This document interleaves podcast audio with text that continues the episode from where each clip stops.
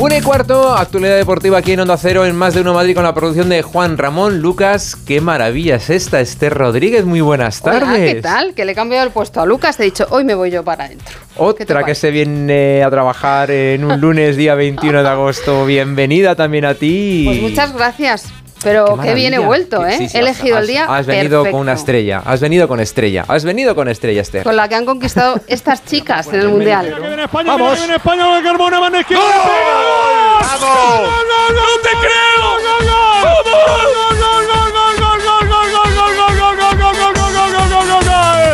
¡Gol, gol, gol, gol, gol! ¡España, España, España, España, España! ¡Gol! No te creo.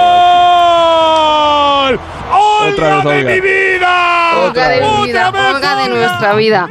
Olga Carmona, que ha escrito su nombre ya en la historia de nuestro deporte, pues junto a Inesta, claro que sí, junto a Inesta, junto a los Nadal, a los Gasol, a esos grandes deportistas españoles. Por cierto, le mandamos un abrazo muy, muy grande mm. porque ya sabemos que minutos después del partido le comunicaban la noticia del fallecimiento de, su padre. Pero vamos a quedarnos con las cosas buenas. Las chicas ya están volviendo para España, están volando ya desde Sydney a Madrid para esta noche, pues festejar aquí en Madrid-Río con los aficionados el título conseguido. Además, ya sabes que Aitana Bonmatí ha sido elegida mejor jugadora del torneo, que Salma ha sido elegida mejor jugador joven, porque esta es una selección con futuro, que para llegar hasta aquí ha tenido un camino complicado. ¿eh? Ah, todos conocemos la polémica que ha rodeado a esta selección antes de la convocatoria definitiva, las chicas eh, que decidieron abandonar eh, el grupo, demás. Y una polémica que desgraciadamente pues, no abandona a la selección tampoco post partido, ya sabes de lo que te estoy hablando. No. De esa efusiva felicitación de Rubiales a, Jenny Hermoso, ese beso, ese él lo define como, como un pico que ha desatado una tormenta de reacciones políticas y que en la prensa internacional pues está, está provocando también muchas reacciones y mucho revuelo, ¿verdad, Rafa Fernández? Hola, Esther, hola, Jorge. sí, la verdad es que... Bienvenido. Tú llevas ya varios, varios, días trabajando. Yo bien hallado ya. Sí, sí, ya muy hallado. Ya has puesto ahí la alfombra roja en, la, redacción de deportes de Onda Cero desde hace varios días. Es una lástima que, que tengamos que hablar de algo que que no sea ese gran éxito, esa gran gesta de, nuestras chicas, de, esa selección maravillosa que, se ha juntado con todo ese talento, pero la realidad es que eh, empezamos por aquí porque eh, con los compañeros de Radio Nacional de España esta mañana, en el programa de la mañana de Radio Nacional de España, el ministro Miquel Iceta eh, ha instado a Luis Rubiales a pedir perdón. Ha dicho que es inaceptable lo que ha hecho que tiene que dar explicaciones y presentar excusas. las primeras explicaciones que se le han escuchado a Luis Rubiales en algunos medios ha sido que hay muchos gilipollas y muchos tontos del culo eh, que se preocupan de esto. Bueno, pues que cada cual saque sus propias conclusiones. Esas son las primeras explicaciones que ha dado. Eh, a nivel mundial, pues nos encontramos, pues por ejemplo, que el New York Times se ha hecho eco de, esto, ha dicho un beso después de la victoria de la Copa del Mundo incita a muchas a llorar. Ha dicho, ¿qué iba a hacer? No me ha gustado. Eh, refiriéndose a las declaraciones de Jenny Hermoso y recalca que es un acto desagradable recordatorio de muchos de los escándalos de sexismo que han plagado al fútbol femenino español. En L'Equipe, el y no solo español, sí, bueno, no, exactamente, sí que no lo dejen en España porque eh, evidentemente eh, a ver si vamos a ser aquí también todos representados en la misma figura, que en este caso creo que a pocos representa, ¿no? La figura de, del gesto de Luis Rubiales. bueno, mm, L'Equipe el periódico por excelencia del deporte en Francia, el jefe de la Federación Española besa por la fuerza a una jugadora en la boca. Por cierto, en referencia a eso que se denomina beso por la fuerza, eh, esta mañana o anoche ha sido presentada ya una denuncia para apertura de expediente del presidente de la Federación Española de Fútbol, Luis Rubiales, ante el Consejo Superior de Deportes, porque eh, en principio mm, iría su actitud contra lo que refleja la ley del deporte y se le debería haber un, abrir un expediente por causa por causa grave. Eh, veremos cómo termina todo esto. También tenemos en Reino Unido The Guardian, eh, también apuntan, eh, se hacen eco de todo, de lo que ha hecho Rubiales, de las numerosas críticas que ha habido aquí en España, como Irene Montero, Adriana Lastra, Jone Belarra, que también han hecho, ah, se han hecho eco. también se ha hecho eco en The Sun, donde dicen que pagará, que les pagará, bueno, recuerdan que en un Instagram de Salma Parayuelo, una de nuestras grandes estrellas, un live que estaba haciendo en Instagram, esa red social, bueno, pues Rubiales de repente empieza a decirlas en el vestuario, os invito a todas a un viaje a Ibiza, os llevo a Ibiza, no sé qué, una semana todo pagado. Eh, alguna dice que no va a ir, otras dicen que, o sea, que no puede ir y le dicen otras, pues está todo pagado, ¿cómo no vamos a ir? Bueno, eh, tremendo. Eh, la verdad es que ha trascendido todo de lo futbolístico, del éxito y al final es una lástima, pero en la mayoría de los digitales podemos ver ahora que la actitud de Luis Rubiales tapa el éxito de las chicas. Que han eclipsado lo, bueno, lo bueno. Otro dato que te doy, y, muy bueno, el partido lo vieron en televisión 5,6 millones de personas, una cuota de pantalla del 65,7%, pero es que, que es el máximo, por supuesto, histórico de todas las competiciones femeninas de fútbol, y en la BBC 12 millones de personas. Así que un gran dato. Eh, te sigo hablando de fútbol, pero ya de, la liga, porque ayer, eh, ya sabes, empate sin goles bajo un intenso calor en Sevilla, el Atlético de Madrid ante el Betis, y como tenemos a Alejandro Mori viajando desde la capital hispalense, pues nos ha dejado este análisis del partido. Buenas tardes, Esther. No fue un gran partido del Atlético de Madrid, pero aún así se mostraban eh, contentos porque han sumado un punto, hacían autocrítica, pero la verdad es que las condiciones eran complicadas. Con casi 40 grados de temperatura se hacía muy difícil hacer dos carreras seguidas.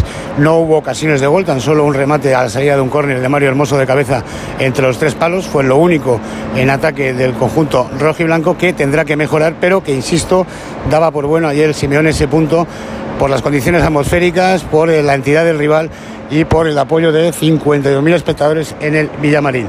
Lo mejor del partido, sin duda, la actuación de Pablo Barrios en la segunda parte, en esa posición de medio centro ante la ausencia de Coque y mientras no vengan Holber o Berratti, eh, y para eso tendrá que salir Joao Félix, veremos a ver qué pasa esta semana. Bueno, pues eh, Pablo Barrios es el plan B, C y D. También ayer pudieron disfrutar de minutos hombres que no van a ser titulares, pero que sí va a contar con ellos Simeone a lo largo de la temporada, como Samuel Lino y Rodrigo Riquelme. A partir de ahora ya preparar el partido del próximo lunes en Vallecas ante el Rayo Vallecano. Pues mencionaba Jano Ayao Félix, que es esa pieza de dominó que debe desencadenar el movimiento más importante o más esperado para los rojiblancos, el fichaje de ese medio centro. Y como venimos contando, no se descarta una posible cesión al Barcelona, aunque debería hacerse cargo de la ficha del jugador y pagar una cantidad al Atlético de Madrid, porque el club lo que no querría es que yo terminase en, en, Arabia. Se va a confirmar, eso sí, en breve el fichaje de Samu, procedente del Granada, a cambio su cláusula de rescisión, 6 millones de euros, y de hecho ya ha pasado el reconocimiento médico, pero el jugador va a salir cedido esta temporada, tiene bastantes novios, eh, em, fundamentalmente por lo que nos contaba Jano, eh, pues el Cádiz es el mejor colocado, también le pretenden el Alavés, el Celta o el Sevilla. Del Madrid, pues pocas novedades tras su victoria en Almería 1-3, doblete de Bellingham incluido, me está sorprendiendo bastante, la verdad, la adaptación, la rápida adaptación de este joven jugador inglés, porque en el caso de los ingleses no, no es nada habitual. No sé si eh, Fernando Burgos piensa lo mismo. Hola Fernando, buenas tardes.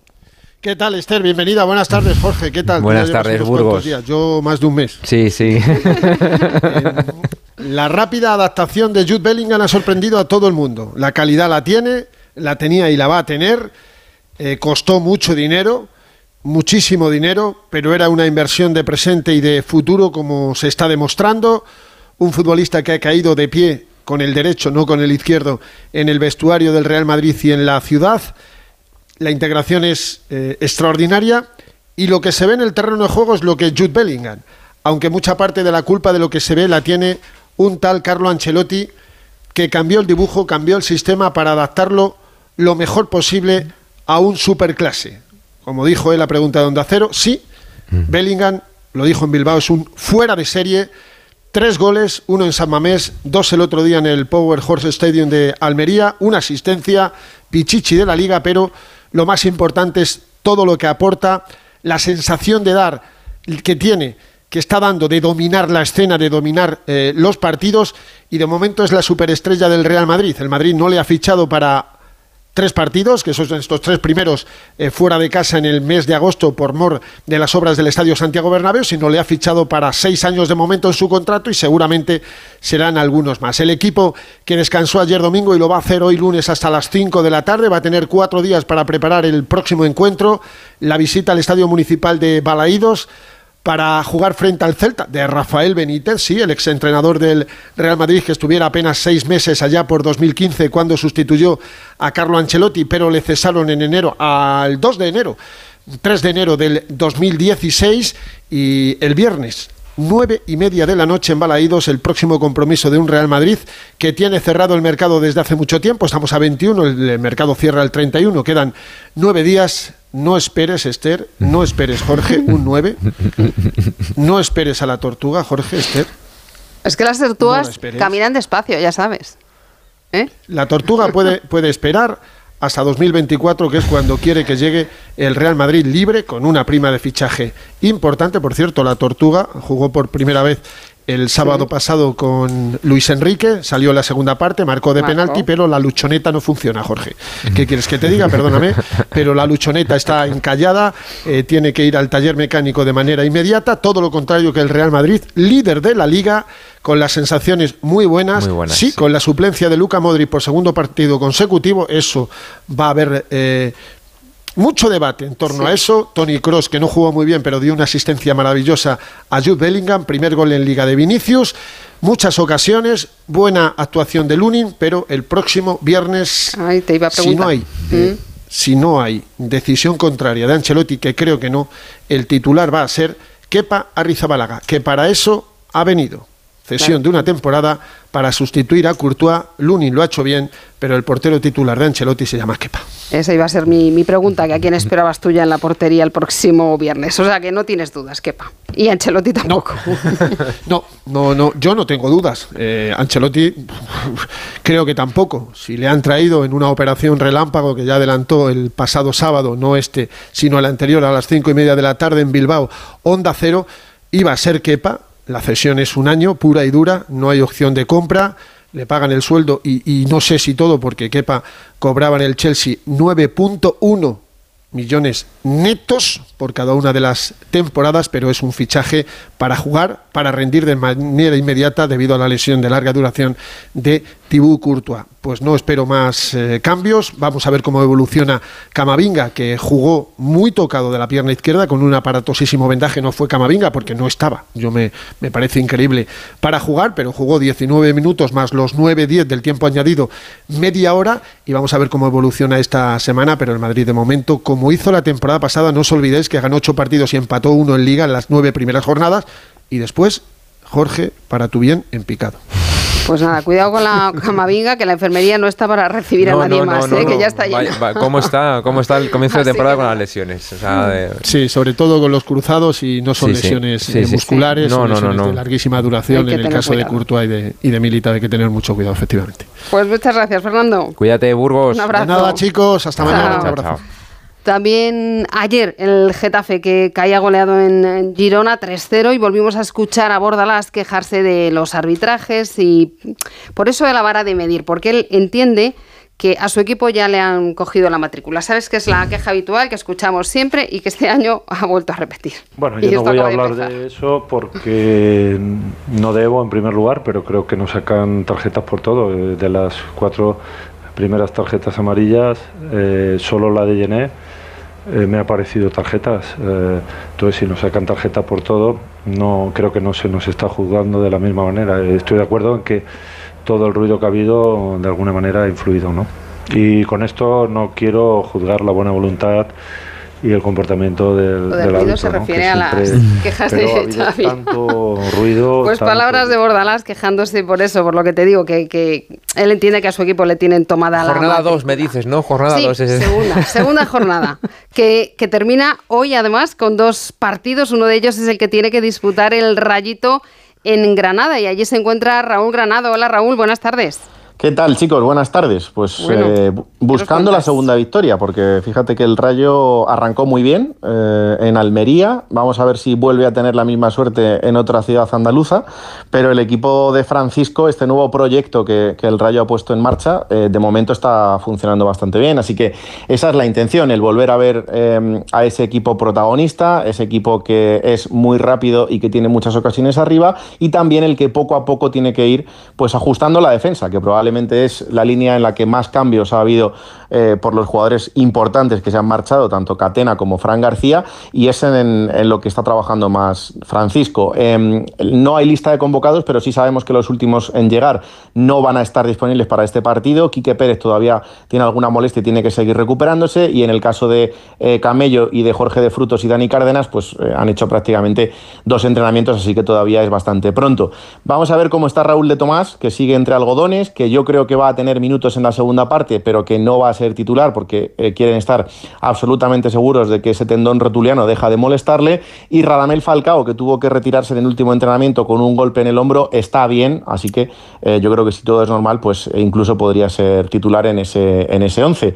Eh, con gente, como siempre, no toda la que podría haber venido, porque ya sabéis que el Rayo es uno de esos pocos equipos que no ha firmado el pacto para las entradas visitante, pero 126 aficionados del Rayo sí podrán estar en el Estadio de los Cármenes, así que, pues como siempre, el Rayo no, no estará solo.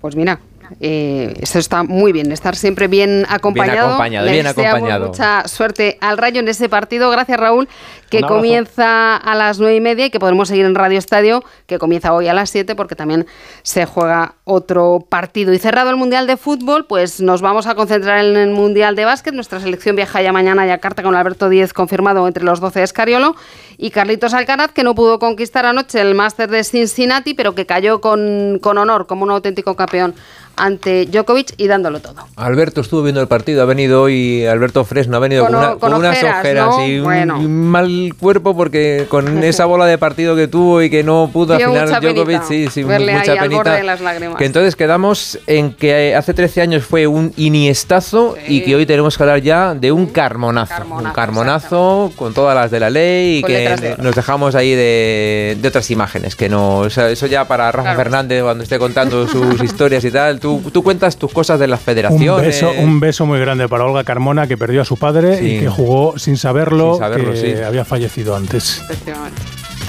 Y además eh, una bonita celebración luego en las redes sociales de, de Olga a su padre pensando que estaba la estrella ahí arriba guiándola para, para ese momento tan bonito que vivimos ayer y que contamos aquí en Onda Cero en Radio Estadio. Exactamente. Que bienvenida Pues muchas gracias. a tu redacción. ¿Mañana Bien, más? ¿Mañana? Mañana más. Pues mañana más. Feliz tarde. Un besito, Chao. chao. Nos damos una vuelta por